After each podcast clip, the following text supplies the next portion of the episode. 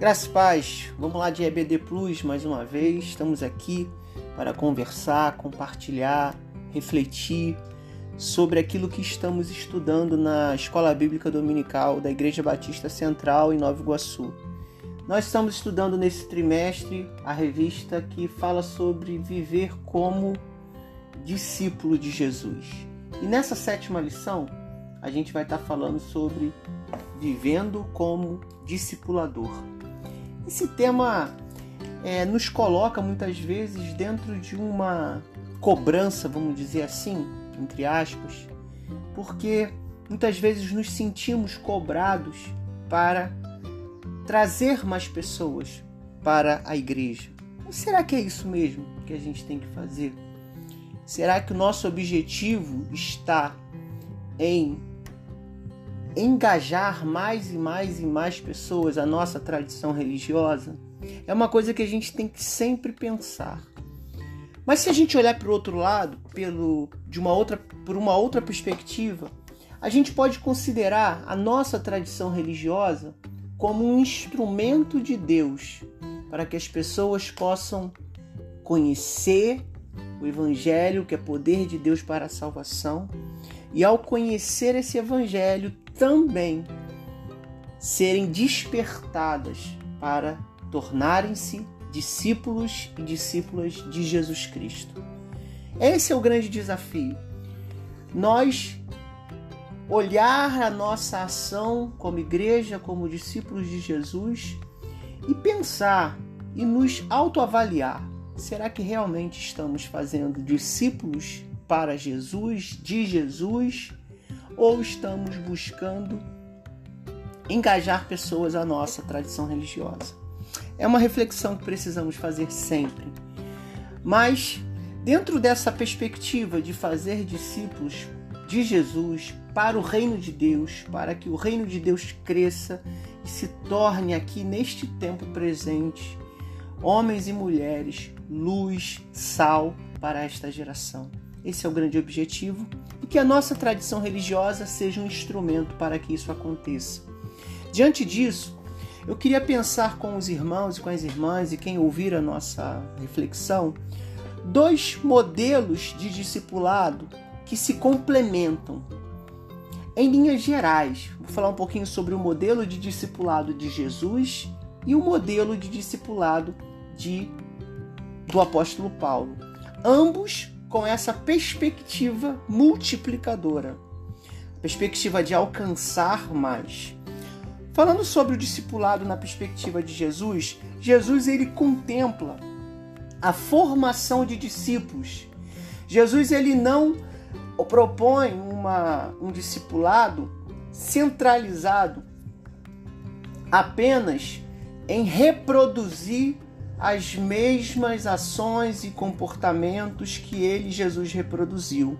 Pelo contrário, ou melhor, complementando isso, Jesus é o centro do discipulado, mas ele propõe aos seus doze discípulos que eles possam fazer discípulos de Jesus. Então, na proposta discipular de Jesus, a gente encontra que os discípulos são convocados a também fazerem discípulos de Jesus, a transmitir essa formação discipular que forma discípulos. E não apenas uma formação discipular de conteúdos, comportamentos, aprendizado, é, conhecimento propriamente dito, mas um conteúdo, um aprendizado, um conhecimento que conduza as pessoas nesse caminho, nessa verdade e na vida que é o próprio Jesus. O que, que eu estou dizendo? Em Mateus de, é, de 28, 19 e 20, quando Jesus diz: Portanto, ide fazer discípulos. Muitas vezes nós damos mais ênfase ao ide, ao meio, à forma. O ide aqui é a forma. O objetivo primeiro não é ir. O objetivo primeiro aqui é fazer discípulos. O, mas para fazer discípulos é preciso ir. Mas nós precisamos aprender com Jesus como fazer discípulos. como formar discipuladores, para que os discípulos que formamos possam ser também discípulos que formem outros, para que a transmissão do evangelho, a continuidade do evangelho possa ser algo real. Por isso que nesse texto Jesus ele fala: "Portanto, ide, fazei discípulos de todas as nações". E o que é fazer discípulos de todas as nações? Fazer discípulos não se restringe a uma transmissão de conteúdo, conhecimento ou, tra ou tradições religiosas. Não é essa a proposta de Jesus e não é essa a proposta para a igreja. Mas fazer discípulos está relacionado, em primeiro lugar, a batizar. E aí Jesus diz: batizando. E esse batismo, ele está relacionado a colocar, trazer, incluir pessoas no plano de Deus para a humanidade. Isso é fundamental. O batismo aqui, claro, é um rito, é uma cerimônia que representa uma passagem da velha natureza corrompida pelo pecado para a nova natureza redimida em Cristo. Mas o batismo não é o ritual.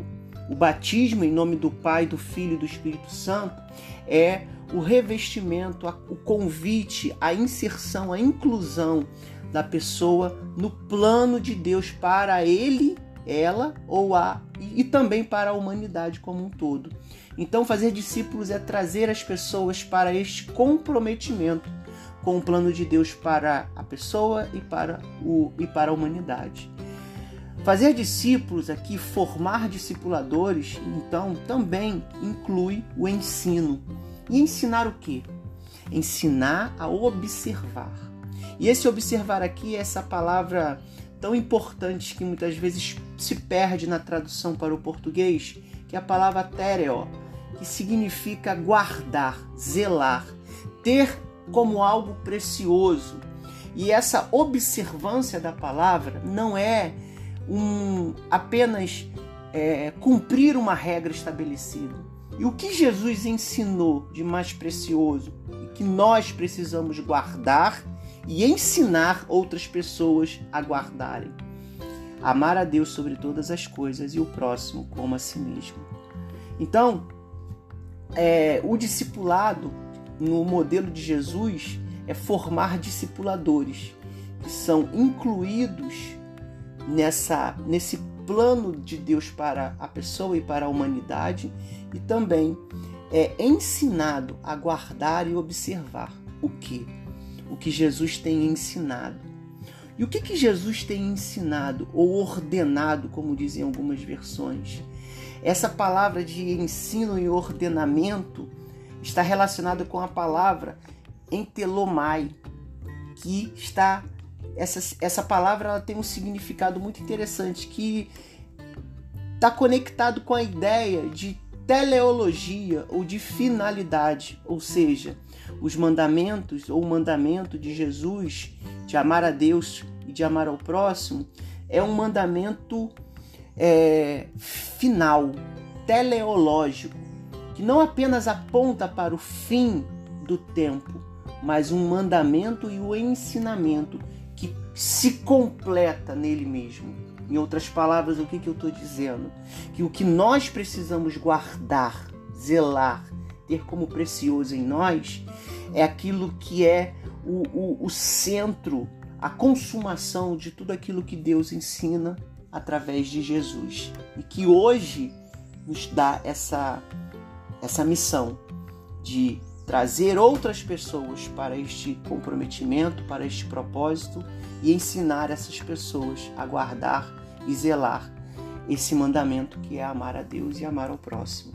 Agora, o discipulado nos moldes de Paulo, que de certa forma completa, com, é, aplica, na verdade, o, o discipulado no modelo de Jesus, se o discipulado no modelo de Jesus nos mostra a necessidade de formar discipuladores, o discipulado no modelo de Paulo, considerando essa necessidade de formar discipuladores, ele nos apresenta a ideia da transmissão da fé.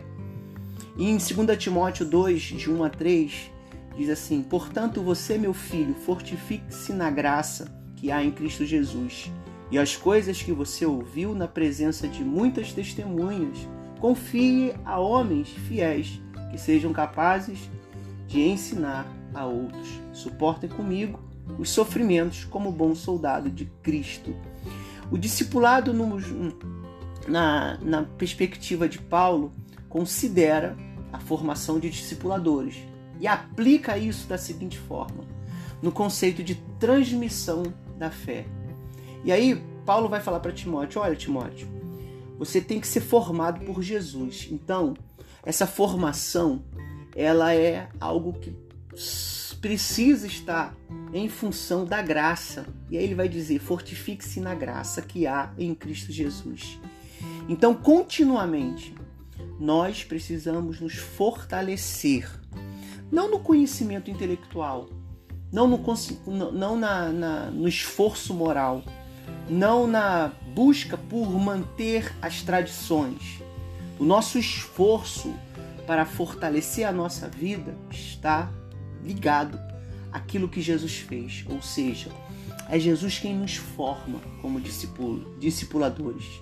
E ele nos forma quando nós nos fortalecemos cada dia, a cada dia, naquilo que ele fez. Em outras palavras, lembre da cruz, lembre que foi por você, foi por todos nós que Jesus morreu. Isso nos fortalece. É essa graça que nos fortalece para continuar. E Jesus e Paulo fala para Timóteo: Timóteo, fortifique-se na graça não se fortifique nos resultados, não se fortifique nas suas expectativas, não busque força em sucesso humano, mas fortifique-se naquilo que Deus fez através de Jesus, a sua graça derramada sobre a sua vida. E aí ele vai completar. O que, que você tem que fazer, Timóteo? O discipulado é assim: transmita o que você ouviu. E aí aqui a gente vê a necessidade da gente se preocupar e se importar com essa transmissão da fé. E como nós temos transmitido a fé em Cristo? Nós temos dado uma ênfase muito grande, como eu falei no início, aos métodos, ao id. Nós focalizamos o ir. Como eu devo ir? Como eu devo fazer? Isso é importante dentro do propósito, que o propósito primário não é ir, mas é fazer discípulos. Então, nós precisamos ter uma experiência com a fé. Transmita o que você ouviu. E aqui o ouvir não é apenas conteúdo. Paulo ele vai relacionar a fé ao ouvir. A fé vem pelo ouvir e ouvir a mensagem. Mas essa fé que vem pelo ouvir, ela se materializa, ela se torna realidade nas nossas atitudes de fé como o Tiago vai nos ensinar. Então é necessário eu ter uma experiência com a graça que me fortalece e com a busca por ouvir da fé. E ouvir aqui no sentido amplo de receber a fé que vem pelo ouvir. E, por fim, preciso entender o objetivo do discipulado. E aqui é o ponto que eu acho que a gente tem que aprender, refletir e tentar estabelecer uma ação para a nossa igreja, para os nossos pequenos grupos, que contemple esse último ponto aqui, está no versículo 2 de 2 Timóteo 2, para que também outros sejam capazes de ensinar.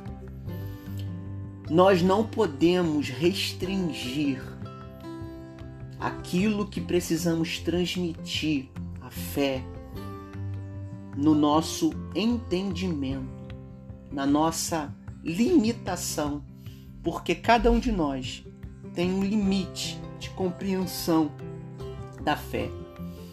Mas o que eu compreendo quando eu imponho a outro, eu condiciono a, a fé do outro a apenas o meu entendimento.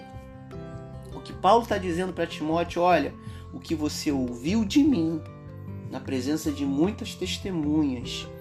O que Paulo está dizendo é o seguinte: olha, Você viu a manifestação do que Deus pode fazer na minha vida. Você, através da minha vida, ouviu, experimentou a fé. Mas eu sou apenas um instrumento. Porque a fé, ela vai se ampliando e alcançando dimensões muito maiores do que a dimensão da teologia, da doutrina, dos dogmas e da tradição. A fé ela alcança a nossa vida de tal forma que nós somos colocados diante da decisão. E diante da decisão, um dia entendemos que precisar, precisa, precisamos assumir um compromisso com essa com esse plano de Deus para a minha vida e para a humanidade. Mas também um dia eu preciso assumir esse compromisso de me transformar num discipulador ou num multiplicador, como o autor da lição coloca. Entendendo que o objetivo não é que a fé dos outros esteja condicionada à minha compreensão da fé, mas que eu apenas seja, como Paulo foi, um instrumento de transmissão da fé. Por isso, há coisas que Deus faz porque Ele faz e pronto. Mas tem coisas que Ele faz através de nós. E através de nós, Deus quer levar outros ao batismo ou à inserção nesse plano, nesse propósito, no reino de Deus para a humanidade. Através de nós, Deus ensina as pessoas a aguardar e a observar as coisas importantes que Jesus ordenou: amar a Deus e amar ao próximo. E através de nós, Deus transmite a fé, a fé que nos coloca justificados diante de Deus. Por isso, que cada, a cada dia a gente possa buscar esse caminho de nos fortalecer na graça, de ser instrumentos de transmissão da fé, sendo todos os dias formados por Jesus Cristo. Todos os dias possamos ouvir esse i de fazer discípulos, que todos os dias possamos transmitir a fé que é a forma que somos justificados diante de Deus. Deus possa nos abençoar.